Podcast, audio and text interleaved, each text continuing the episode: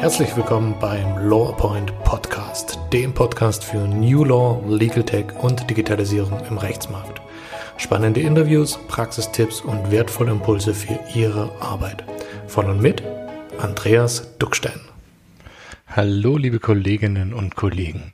Mein Name ist Andreas Duckstein, ich bin Rechtsanwalt und Unternehmer und ich helfe mit meinem Team von LawPoint Kanzleien und Rechtsabteilungen bei der digitalen Transformation. Egal, ob Sie weg von der Papierakte wollen oder mit dem Einsatz von Legal Tech Tools den nächsten Schritt gehen. Wir entwickeln mit Ihnen gemeinsam effiziente Lösungen, die Ihnen die Arbeit jeden Tag erleichtern. Ich wünsche Ihnen viel Spaß mit der heutigen Episode.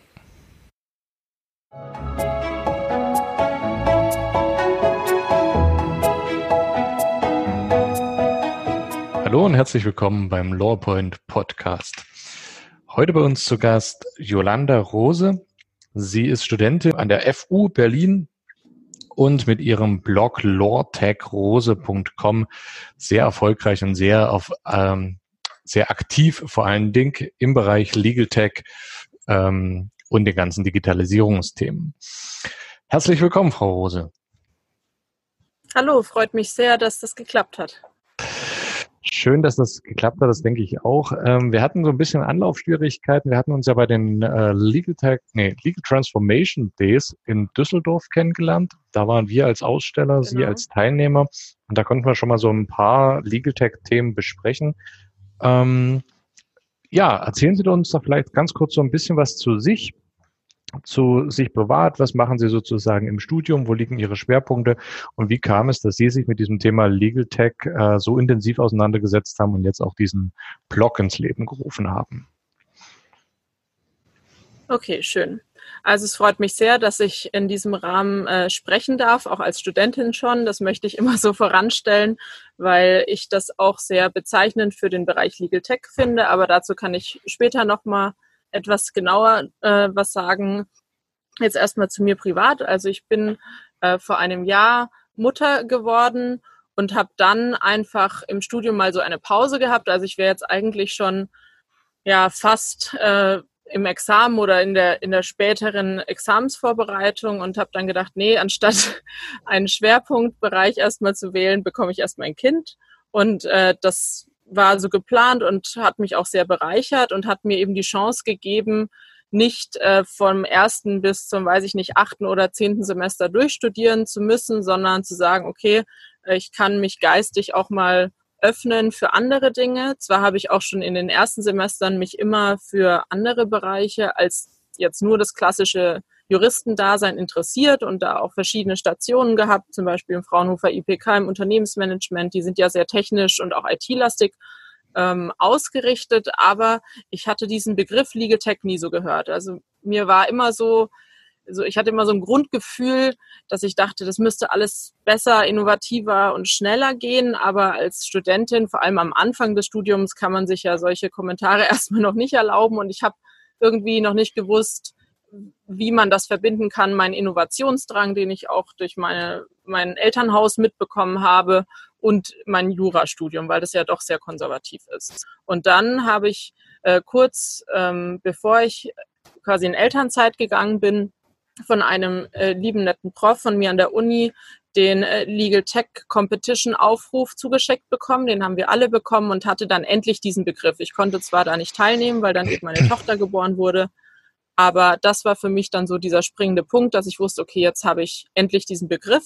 Und dann ähm, hatte ich ja viel Zeit zu lesen am Anfang und habe natürlich auch Jura wiederholt, wie ich es mir vorgenommen habe, aber habe dann wirklich alles gesucht, was ich in Berlin finden konnte zu Legal Tech und bin einfach überall hin. Weil bei mir ist es so, wenn ich mich für etwas interessiere, dann mache ich es richtig und arbeite mich ganz schnell ein und habe dann meistens auch, bin dann Feuer und Flamme und habe riesen Spaß und war dann halt an der HU leider. Ich sage leider, weil ich schade finde, dass es an der FU nicht so dieses Angebot gibt und war dort in der Vorlesungsreihe Legal Tech, äh, habe mich angemeldet oder beziehungsweise beworben fürs Legal Tech Team an der Humboldt Consumer Law Clinic, war bei den Legal Hackers beim Founding Event und dann ist ja klar, das kennen Sie sicher selber. Wenn man erstmal mit diesen Legal Tech Sachen angefangen hat, dann eröffnen sich ganz neue Möglichkeiten. Aber das war so der Start. Okay. Und äh, dadurch, dass ich immer schon geschrieben habe, habe ich dann halt geguckt, ja, was, weil ich auch gerne Blogs selber lese, äh, was gibt's denn so? Und es gibt tatsächlich noch nicht so viel. Es gibt legaltech.de, den Legaltech Blog, dann von der lieben Daniela äh, Domokos äh, gibt's den Blog allaboutlegaltech.de, also auch eine Studentin oder jetzt ist sie ja, ähm, kann man ihr an der Stelle nochmal gratulieren, äh, fertige Juristin, also Diplomjuristin. Äh, den Blog gibt's aber ansonsten jetzt nicht so viel, dass ich dachte, der, der deutsche Blogmarkt sozusagen quillt schon über. Und habe dann einfach entschieden, ich schreibe mal was, äh, weil ich noch selber Fragen hatte, auf die ich Antworten finden wollte und dachte, vielleicht interessiert es ja jemanden und wenn nicht, macht mir das so viel Spaß, ist es mir jetzt nicht so wichtig, dass es ganz viele lesen. Ja, so ist das entstanden. Genau. Okay. Also wieder so eine ganz typische Geschichte, äh, Begeisterung für die Sache entwickeln und dann irgendwie versuchen dran zu bleiben und sich immer tiefer, tiefer reingraben. Also das ist ja, glaube ich, etwas, was auch die, die Startups, äh, die dann letztendlich in diesem Legal Tech-Bereich aktiv geworden sind, denen ist das ja letztendlich genauso gegangen. Es gab irgendwann mal diesen Berührungspunkt und dann hat man gesagt, boah, das ist genau das, was mich in meiner Materie hier im, im, im Jura sozusagen beflügelt und ähm, ja, vielleicht auch die Lücke schließt zwischen dem, was dieses doch recht trockene äh, oder diese ja traditionellere Materie ähm, aufmacht. Mm, ja. Ich finde, fand das ganz spannend. Äh, Sie haben gesagt, Sie haben ganz viel äh, mit mit Veranstaltungen im Bereich Legal Tech zu tun gehabt und haben gleichzeitig aber doch auch eine theoretische Vorlesung zum Thema Legal Tech an der HU besucht. Können Sie uns da vielleicht nochmal genau. erzählen, ähm, wie ist das sozusagen bei Ihnen gewesen? Also wie haben Sie das erlebt, diesen, diesen Praxisbezug und gleichzeitig dieses Theoretische? Gab es da Überschneidungen? Haben Sie das Gefühl gehabt, das passt? Dass der, also ist die Vorlesung da am Puls der Zeit gewesen oder wie kann ich es mir vorstellen? Ja, also das war keine klassische Vorlesung, sondern äh, das ist sowas äh, gewesen, was auch immer wieder anders heißt. Deswegen, falls sich dafür jemand an der HU interessiert, es kann sein, dass es im Herbst wieder anders heißt.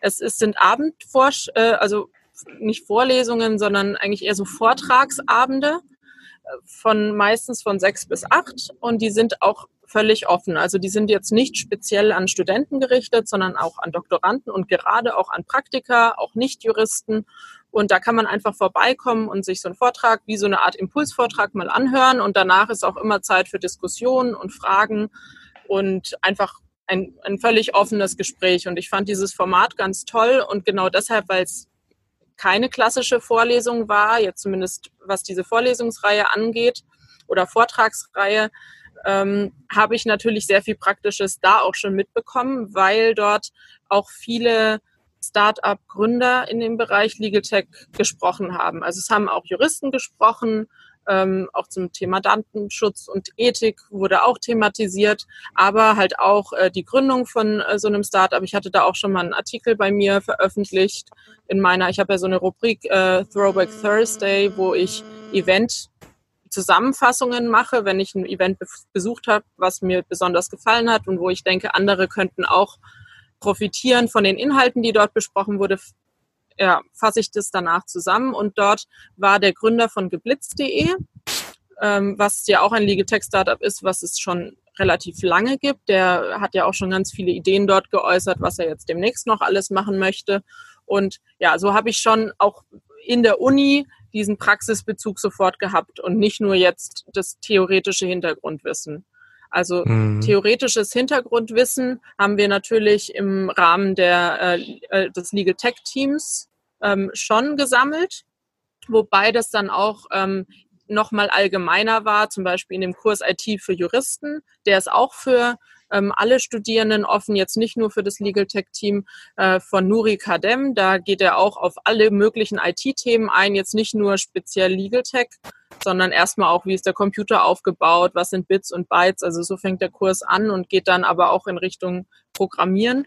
Also war da für mich jetzt keine große Diskrepanz zwischen äh, Praxis und Theorie. Natürlich ist es immer was anderes, ob man in einer juristischen Fakultät sitzt, wo natürlich äh, allein wegen des Begriffs äh, der Veranstaltung dann mehr Juristen sitzen und vielleicht einem Legal Hackers Event, wo erfreulicherweise die letzten Male auch viele Entwickler waren. Es ist natürlich eine andere Stimmung, es sind andere Diskussionen und andere Themen, aber ich würde jetzt nicht sagen, dass äh, die Veranstaltungen an der HU jetzt weit weg von der Realität sind. Mhm. Das ist, hat sich eigentlich gut ergänzt mit dem, was ich auch praktisch mitbekommen habe.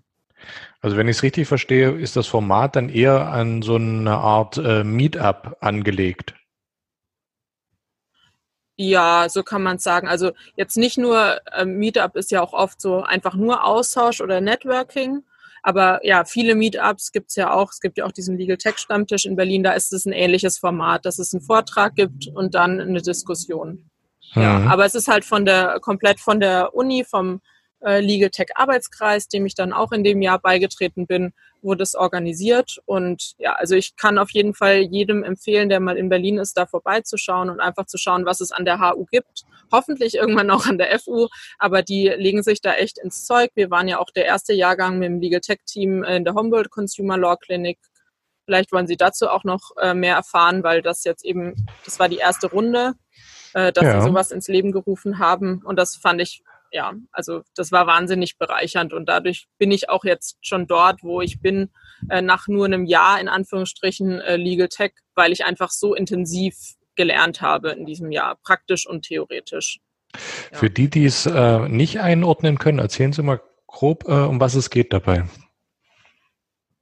Jetzt bei dem Legal Tech Team der Humboldt Consumer Law Clinic oder was ja, meinen Sie genau? Genau. Genau. Genau. Ja, also es ist ja so, dass äh, in Deutschland ähm, in, in zwar eingeschränkterem Rahmen als zum Beispiel in den USA, aber wir dürfen äh, Law Clinics haben an den Universitäten. Wir dürfen zwar nur sehr eingeschränkt beraten, beziehungsweise eigentlich, also vom Begriff her natürlich vom anwaltlichen Berufsrecht her gar nicht beraten, sondern ähm, müssen immer ähm, die Dienstleistungen, in Anführungsstrichen muss ich das immer setzen, um mich jetzt nicht in Haftungsschwierigkeiten zu begeben mit der HU und so weiter. Ähm, äh, immer von einem, äh, einem Anwalt oder einem Juristen zumindest begleitet werden, der dann alles prüft, was wir machen. Und äh, auf diesem Wege haben sich aber schon sehr viele Law Clinics in ganz Deutschland entwickelt. Äh, an der HU jetzt speziell gibt es eben die für Verbraucherrecht, wo ich jetzt war, Consumer Law Clinic. Es gibt auch eine Refugee Law Clinic, die sich mit Menschenrechten und Asylverfahren beschäftigt und eine Internetrechtslaw Clinic, die mehr so IT-Recht macht jetzt an der FU, das möchte ich auch noch erwähnen, weil die Uni mir auch sehr wichtig ist, gibt's äh, ganz neu, das ist eher seltene Strafrechtslaw-Klinik. Und genau, und auf diese Weise können Studenten schon während ihres Studiums in diese Praxis des anwaltlichen Beratens reinschnuppern und auch schon erste Schriftsätze verfassen. Und bei dem Legal Tech Team das war jetzt erstmal separat von dieser Beratung, ging es jetzt nur darum, wie können wir, so wie es halt auch in Unternehmen oder Kanzleien jetzt aktuell teilweise schon ja, gemacht wird oder der Prozess da ist, wie können wir die Prozesse optimieren? Welche Prozesse haben wir überhaupt? Diese Fragen haben wir uns gestellt und wie können wir auch die Berater, ähm, also die, die studentischen Berater unterstützen durch vielleicht äh, eben ganz einfache Entscheidungsbäume, die, wo sie sich orientieren können äh, während ihrer Beratung. Und das war die eine, ähm, eine Frage. Und die andere Frage war eben, wie können wir diesen ganzen Falleingang, dieses Prozess- und Falleingangsmanagement verbessern, dass wir nicht ähm, immer per Mail und mit viel personellem Aufwand äh, jede ja, jede Anfrage von außen beantworten müssen und oft ja, wir müssen ja auch viele Fälle ablehnen weil wir nur ab einem gewissen, ähm, ja, äh, ab einem gewissen Streit, bis, einem, bis zu einem gewissen Streitwert beraten dürfen und auch nur zu ganz eingegrenzten Themen, weil wir eben Studierende sind. Und genau, um diese ganzen Sachen zu vereinfachen, hat sich, äh, hat man eben dieses Legal Tech Team ins Leben gerufen und auch natürlich ähm, für diesen äh, Lernaspekt von Studierenden, dass man schon im Studium sehen kann, okay, wie, wie kann eigentlich ein Jurist an der Schnittstelle Technik und Jura arbeiten und was sind die Aufgaben dieser, ja, dieser Arbeitnehmer oder ja, Berater dann später. Genau. Mhm. Das, das war das, was wir gemacht haben. Okay. Jetzt sind Sie, oder Sie haben wahrscheinlich ein ganz ähnliches Problem wie wir auch. Ähm, man hat ja manchmal so ein bisschen das Gefühl, äh, in so einer in so einer Parallelwelt unterwegs zu sein. Also es gibt einerseits äh, die Kollegen, die halt sehr sehr intensiv sich mit diesem Thema auseinandersetzen, da eben auch diese aktuellen Be ähm, ja, Bewegungen auf dem Markt beobachten, selber äh, sich etwas ausdenken, wo sie sagen, okay, jetzt, ich glaube, auf die oder die Art und Weise kann man es noch besser machen. Und es gibt auf der anderen Seite eher eben die Kollegen, die so ein Stückchen weiter, sage ich jetzt mal, sich zurückziehen, zu sagen auch, ja, das, das geht auch wieder weg, so wild ist das ja alles gar nicht. Ähm, wie nehmen Sie das bei, bei sich im Studium mit Ihren Kommilitonen wahr? Also gibt es da auch die, die sage ich jetzt mal, so ein Stückchen reservierter sind? Oder ist die, die jüngere Generation, die ranwächst, ähm, sage ich jetzt mal, mehrheitlich begeistert und aktiv? Wie würden Sie sagen? Ja, also leider ist sie die ganz große Legal Tech Euphorie, wie wir sie alle haben, in unserer Blase, wie Sie es gerade schon schön gesagt haben, ähm, noch nicht ausgebrochen. Äh, was auch mit an dem Studium liegt. Also nicht jeder hat die Legal Tech Vorlesungen oder hört Legal Tech überall, wie es jetzt vielleicht an der HU der Fall ist. Und auch an der HU kriegt man das nur mit, wenn man danach sucht. Also es wird niemand gezwungen, das zu machen. Das ist keine Pflichtveranstaltung.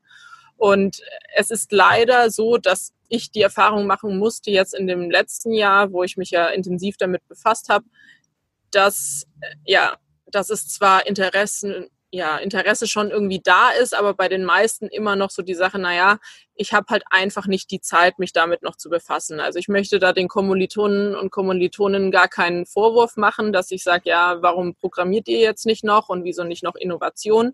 Weil es halt einfach schon wahnsinnig viel Stoff ist. Und deswegen ist mit dieser Frage, die kriege ich natürlich oft gestellt, immer auch eine Kritik, also eine Kritik am System, am, am Jurastudiumssystem äh, verbunden, weil es halt einfach so ist, dass wir, wenn wir eben nicht gerade in Elternzeit gehen und nicht alleinerziehend sind, das möchte ich nur betonen, ich habe einen wundervollen Mann, der mich viel unterstützt, sonst könnte ich auch nicht so viel machen ähm, und eben nicht mal oder ein Erasmus-Jahr macht oder was auch immer, dass man also keine Zeit hat, wenn man das gesamte Studium einfach nur durchzieht weil dann einfach von morgens bis abends oder zumindest, wenn man noch Freizeit haben will, äh, halben oder dreiviertel Tag ist man mit Jura beschäftigt und dann wollen die meisten auch nichts mehr davon hören, auch nicht in alternativen Methoden. Also das mhm. ist mir wichtig, da noch voranzustellen. Also ich möchte da jetzt nicht, das, das leider ist jetzt nicht darauf bezogen, dass ich sage, die sind alle einfach nur sehr konservativ, sondern ich glaube, es ist auch einfach eine Zeit- und eine Kraftfrage. Aber ähm, es ist halt auch so, dass es einfach auch bei den Studenten, ich glaube fast noch mehr als, als bei den Anwälten, einfach noch ein sehr, sehr kleiner Teil ist, der sich damit befasst. Klar, es gibt ganz, ganz tolle Organisationen, mit denen ich auch regelmäßig im Kontakt stehe, also in allen größeren Städten, wie zum Beispiel MLTech in München, Recode Law in Münster, das Legal Tech Lab in Frankfurt und auch noch welche in Köln und es Tübingen Legal Tech. Also es gründen sich immer mehr Studenteninitiativen. Also hoffentlich ist bald die komplette Landkarte voll, dass eigentlich kein Student mehr um, um so eine ja, Organisation herumkommt. Und ich glaube, dann wird auch das Thema noch größer unter den Studierenden. Aber aktuell ist es so, wenn ich mit Leuten aus meinem Studiengang spreche oder auch mit Freunden, von denen ich weiß, dass sie Jura studieren, mit denen ich jetzt sonst aber nicht so viel über Jura rede, ähm, dann aber Legal Tech anbringe, weil das mich natürlich jetzt gerade sehr bewegt oder wenn die fragen, was ich gerade mache, dann ist da immer sehr großes Erstaunen auf der einen Seite, dass es sowas schon gibt. Also viele wissen das überhaupt nicht. Und ähm, bei manchen ist tatsächlich auch schon Ablehnung da. Also ich sehe, je, je weiter die Leute eigentlich sind, also wenn sie noch im, vor dem ersten Staatsexamen sind, dann ist meistens noch so eine Offenheit da. In der Examsvorbereitung sagen alle so, ja, eben, die sind haben eh keine Zeit mehr oder Kapazität im Kopf mehr. Und dann, wenn sie schon im zweiten Staatsexamen sind oder ein gutes Examen geschrieben haben, gerade die Leute, äh, ja, sind oft sehr kritisch eingestellt und meinen, ja, also mir hat das auch alles jetzt was gebracht und in dem Job, in dem ich bin, oder dann kommt oft das Argument eigentlich schon fast wie bei Anwälten dann auch oft in dem Bereich, naja, aber in dem Bereich, in dem ich bin, braucht man das nicht. Ich kann mir vorstellen, im Verbraucherrecht zum Beispiel ist es sinnvoll, aber im Gesellschaftsrecht nicht oder da nicht oder da nicht. Also da wird sich dann mit, mit der juristischen ja, Fach, mit dem juristischen Fachgebiet dann rausgeredet oder so. Und das finde ich sehr schade, weil ich diese Reaktion selbst von Leuten bekommen habe. Ich möchte da jetzt auch keine Namen nennen, aber in Kanzleien, auch in größeren Kanzleien, wo schon Legal Innovation Labs existieren, also wo die Kanzlei selbst schon was tut, ähm, aber die Leute, selbst die ganz jungen Leute, äh, leider noch gar nicht auf diesen Zug aufgesprungen sind. Und ähnliches hat mir auch ein Richter, mit dem bald auch ein, ein, ein Interview auf meinem Blogpost raus, äh, auf meinem Blog rauskommt, äh, berichtet. Der meinte auch vor allem oder selbst die ganz, ganz jungen Richter sträuben sich gegen Digitalisierung. Also ich kann bisher da keinen, ja, ich sag mal, positiveres Umfeld ausmachen bei den jungen Leuten. Bloß weil wir jetzt mehr Internet- oder Digitalisierungsaffin sind, heißt das nicht, dass wir diesen Entwicklungen gegenüber offener sind. Also, mhm. ja. Okay. Das ist ein bisschen schade, ne? Also, weil das ist ja so etwas, was ja. ähm, sich also die, die, die Bewegung kommt ja nicht aus der Juristerei selber, sondern es kommt ja schlicht und ergreifend äh, A von dem, von dem Marktgeschehen und B äh, von den Mandanten. Und da muss sich, glaube ich, jeder Anwalt eben auch an die eigene Nase fassen und sagen, will ich meinen Mandanten wirklich äh, auf dem Weg ähm, begleiten? Möchte ich da ein Ansprechpartner sein oder sage ich, nee, ich verzichte auf alle Mandanten, die die schnelle Reaktionen wollen oder die eben auf eine gewisse Art auch Komfort in, Komfort in elektronischer äh, Kommunikation benötigen. Ne? Also es ist ja dann auch so ein bisschen die Frage, ja. mit wem will ich denn zusammenarbeiten? Wer soll meine Zielgruppe sein? Und wenn ich die Zielgruppe 60 plus habe, dann werde ich mich sicherlich nicht mehr mit Legal Tech auseinandersetzen müssen. Wenn ich die Zielgruppe 30 plus habe oder 40 plus habe, dann führt da aus meiner Sicht schlicht und ergreifend nichts dran vorbei. Ähm, ja, ich sehe das genauso. Auf ja. jeden Fall. Was denken Sie denn, was. Soll ich dazu ähm, noch was? Ja. Ja, bitte. Sorry. Nee, ich wollte nur noch eine Sache dazu anführen, weil Sie gerade gemeint haben, das kommt auf die Zielgruppe an. Und ich glaube aber genau dieses Bewusstsein besteht bei den Leuten noch gar nicht, weil man in den juristischen Vorlesungen halt noch die ganz klassische Theorie hört. Die hat ja auch ihre Berechtigung, die ist ja auch wichtig. Aber es wird noch nicht diese Brücke geschlagen zum, ich sag mal, modernen Anwalt oder Juristen also mhm. das, das, das passiert nicht. Und auch in den Praktika, also außer man legt jetzt darauf an, Technologie äh, Themen in seinen Praktika zu verankern, hat man davon auch noch nichts mitbekommen. Also vielleicht hat man irgendein, weiß ich nicht, Netzwerk, in dem man, in das man sich einwählen muss, äh, dass man irgendwie geschützte Daten hat, aber das thematisiert ja niemand. Und natürlich erzählt auch niemand den Praktikanten, naja, also wir müssen uns jetzt umstellen und wenn wir jetzt nicht oft äh, innovativ werden, dann rennen uns die Mandanten weg, weil ja natürlich auch die Arbeitgeber gut darstellen wollen, äh, äh, dastehen wollen. Das heißt, so kam, kommt man durchs gesamte Studium, ohne irgendwas von praktischem Legal Tech mitzukriegen. Also das ist auf jeden Fall so. Das stimmt. Nur, nur nochmal als Erklärung, warum das ja. so sein könnte. Also hätte ich danach nicht gesucht, äh, wäre ich da auch durchs gesamte Studium gewandert, äh, ohne was davon zu wissen und auch von der Notwendigkeit für die Kanzleien zu wissen. Das kriegt man eben mit, auch wenn man Bücher liest, wenn man weiß, wie sich der Markt verändert, aber das, das weiß der normale Student, der Durchschnittsstudent, der wirklich einfach an der Uni Jura studiert, Punkt, nicht.